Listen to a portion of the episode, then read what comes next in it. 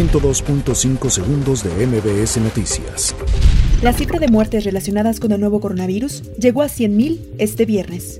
Los casos globales de COVID-19 ascienden a 1.52 millones, después de que se registraran más de 90.000 nuevos contagios en las últimas 24 horas, según las estadísticas de la Organización Mundial de la Salud.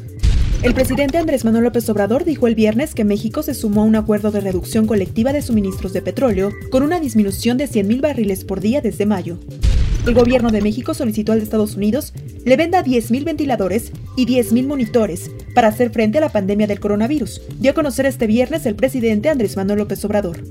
Este viernes arribará a México el segundo vuelo con 1.9 millones de cubrebocas y 820.000 mascarillas procedentes de Shanghái, China, informa el canciller Marcelo Ebrard. El sector salud de Aguascalientes reportó este viernes el primer deceso asociado a un contagio por COVID-19. Las restricciones por el virus de COVID-19 también modificaron la conmemoración religiosa en Iztapalapa y por primera vez no salieron los nazarenos, que durante 177 años lo hicieron para simbolizar el Via Crucis de Jesucristo. El Hospital 12 de Octubre, ubicado en Madrid, España, ha empezado una iniciativa llamada Acorta la Distancia, la cual une a pacientes con COVID-19 con sus familias mediante videollamadas. La Alianza Nacional de Pequeños Comerciantes elaboró un sondeo de mercado donde muestra que el gasto que harán las familias para cumplir con la cuaresma podría superar los 3.400 pesos.